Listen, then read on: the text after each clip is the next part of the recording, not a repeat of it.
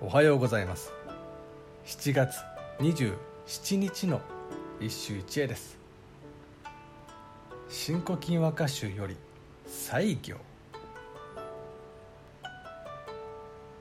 よられつるのもせの草のかぎろいて涼しく曇る夕立の空。よられつるのもせの草のかぎろいて涼しく曇る夕立の空。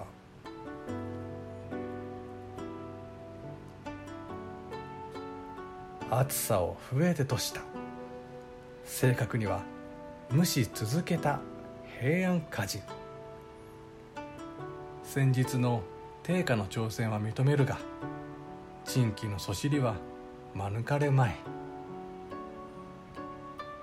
そこへ行くと西行という歌人の力量はすごいもんだ。暑さでねじれている。野原一面の草に影が落ちて。涼しく曇り始めた夕立の空。影を見て夕立雲を知るという思考は昨日のため家にもあった。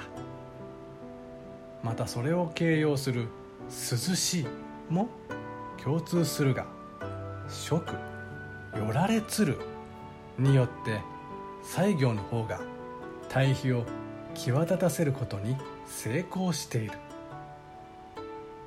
夜とは和歌において糸の変号またその見立てとして読まれるのが通例であるが西行はそんな約束ごと全くの無視。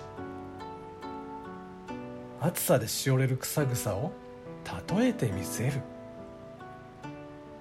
型を崩してオリジナリティを出しつつも和歌の文脈に見事調和してみせる。これこそが真に優れた歌人というものだ。以上。今日も素晴らしい歌に出会いました。